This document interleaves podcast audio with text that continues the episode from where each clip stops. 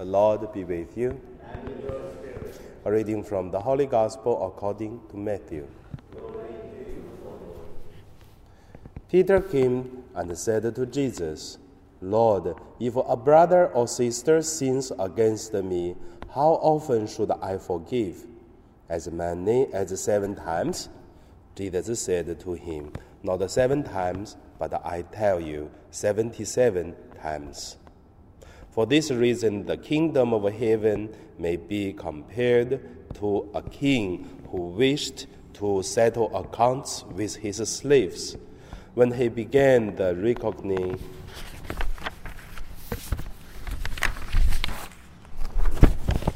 one who owed him 10,000 talents was brought to him, and as he could not pay, his lord ordered him to be sold, together with his wife and children and all his possessions, and the payment to be made.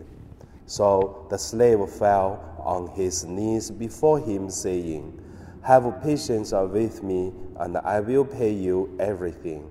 And out of pity, the Lord of that slave released him and forgave him the debt. But that same slave, as he went out, came upon one of his fellow slaves who owed him a hundred denarii, and seizing him by the throat, he said, Pay what you own. Then his fellow slave fell down and pleased with him. Have patience with me, and I will pay you. But he refused. Then he went and threw him into prison until he would pay the debt. When his fellow slaves saw what had happened, they were greatly distressed, and they went and reported to their Lord all that had taken place. Then his Lord summoned him and said to him, You wicked slave, I forgive you all that debt because you pleased with me. Should you not have had mercy on your fellow slave, as I had mercy on you? And in anger, his Lord handed him over to the torturers until he would pay his entire debt. So my heavenly Father will also do to every one of you if you do not forgive your brother or sister or your heart. The Gospel of the Lord. You, Lord so today my meditation name it uh, God's mercy, forgive, and holiness the three things linked together, I think that is what the gospel was talking about. The first, let us look at uh, God's mercy and uh, uh, holiness. Each religion try to tell us be holy, and also each religion, whatever Catholic, Buddhist, or uh, Muslim, all the religion try to tell us is try to be the Holy One so that uh, you can be saved. All this based on we need to be saved, or we need to be holy, we need to be the perfect one. Then, how can we say how much holy or how holy we are so that we can be saved? Very interesting thing is the Catholic tell us even how holy we are, we cannot be saved. Not because we are holy, it is because God's mercy. Like a, a person cannot jump from this uh, earth to another world. No one can save by itself unless the salvation comes from above. That is, all the religions who believe in Jesus have the foundation. So, because of this, we look at uh, ourselves. If we say we are holy, yes, somehow, something, we did something, it is holy. But in the Bible also tell us that uh, even we are holy, but in front of God, no one can stand. So because the salvation come from God's mercy.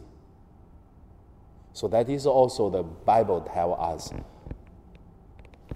nothing is impossible for God.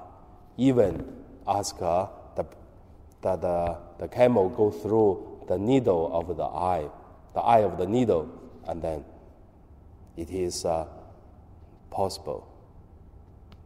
So that is the first point that we look at.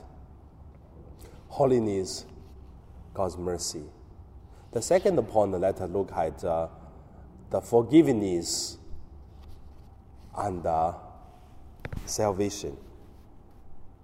Very interesting. Today's the gospel. We're focusing on how much or how many times we should forgive others. Jesus gave the uh, the answer is 77 times, means no time limit. Then I just simply to say, if we want to look at how many uh, times God forgive us, how many times do we want God to forgive us? We say all the time, everything we did wrong, God will forgive us. That's what we wish. And also we say, how many times we forgive others. We will say, if that person treated me good, if that person repent, if that person change, then I forgive him. So we have conditions. So it's very interesting. When we ask God's forgiveness, we want God to forgive all the time. When we forgive others, we won't always put a condition the person have to change. If not, how can I forgive the person? I mean, that's a human. Then today's gospel tells us, he said, if you do not forgive and your heavenly Father do not forgive you, then we are troubled. So how can we do to answer this problem? So that's the third point about uh, forgiveness, love, and holiness.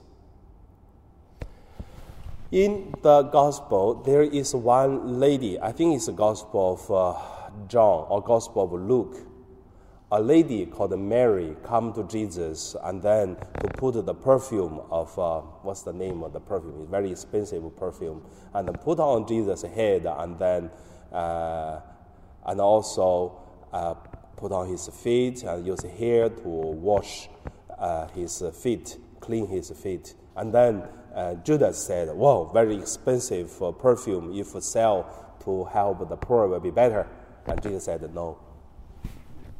You always you do not have this bridegroom all the time, but uh, now it is the time that uh, she want to love, to show her love. And also Jesus said, the more you love, the more you will be forgiven. It's very interesting. It is true. Like what I said in the first point, even how holy we are, we are not uh, able to stand in front of God all of us are sinners. So not because we are holy we can be saved. Is it because God's mercy? Same that the more we loved, and then the more we will be forgiven. So all the religions tell us the same thing: love others, love God. When we love others, means we love God. When we love God, means uh, we want to love others that is the same thing. Then the more we love, the more we will be forgiven. And the forgiveness is one of the way of love. So I think that the gospel today tried to tell us. Under my sharing, also I want to say, forgive, it is a very big topic let us to talk about, meditate on. But there is one thing.